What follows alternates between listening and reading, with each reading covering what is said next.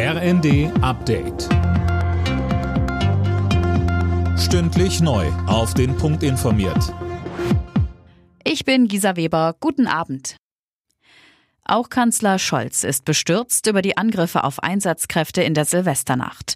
Er verurteilt die teils massiven Übergriffe aufs Schärfste, so eine Regierungssprecherin. Unterdessen fordert Berlins regierende Bürgermeisterin Giffey ein bundeseinheitliches Vorgehen, was Konsequenzen angeht. Alina Tribott. Auch wenn vor allem Berlin betroffen war, Giffey sagte, es kann keine Insellösung nur für die Hauptstadt geben.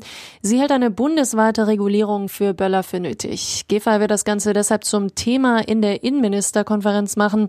Sie betont, mögliche Verbote oder Einschränkungen müssen auch umsetzbar sein. Deshalb sollen sich auch Rettungs- und Sicherheitskräfte an Lösungen beteiligen, so Giffey. Verteidigungsministerin Lambrecht steht erneut in der Kritik. Der Grund, ein Instagram-Jahresrückblick, in dem sie übertönt von Silvestergeböller über den Krieg in der Ukraine spricht. Damit schade sie dem Ansehen Deutschlands in der Welt, heißt es aus der CDU.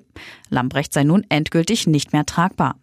Der verteidigungspolitische Sprecher der Unionsfraktion Florian Hahn sagte uns zeigt halt einfach fehlendes Fingerspitzengefühl, das die Ministerin im Grunde seit Beginn ihrer Amtszeit an den Tag legt, äh, sich in Berlin, das gerade halb abbrennt, von Böllerschützen sich hinzustellen und für Frieden in der Ukraine und für ein gutes neues Jahr für unsere Soldatinnen und Soldaten zu werben, ist einigermaßen geschmacklos.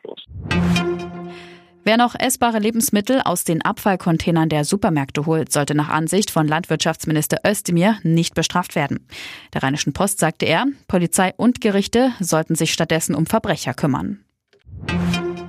Und Gabriel Clemens hat bei der Darts-WM in London den Einzug ins Finale verpasst.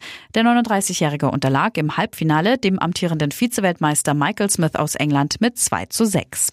Clemens ist der erste Deutsche, der jemals so weit bei einer Darts-WM gekommen ist. Alle Nachrichten auf rnd.de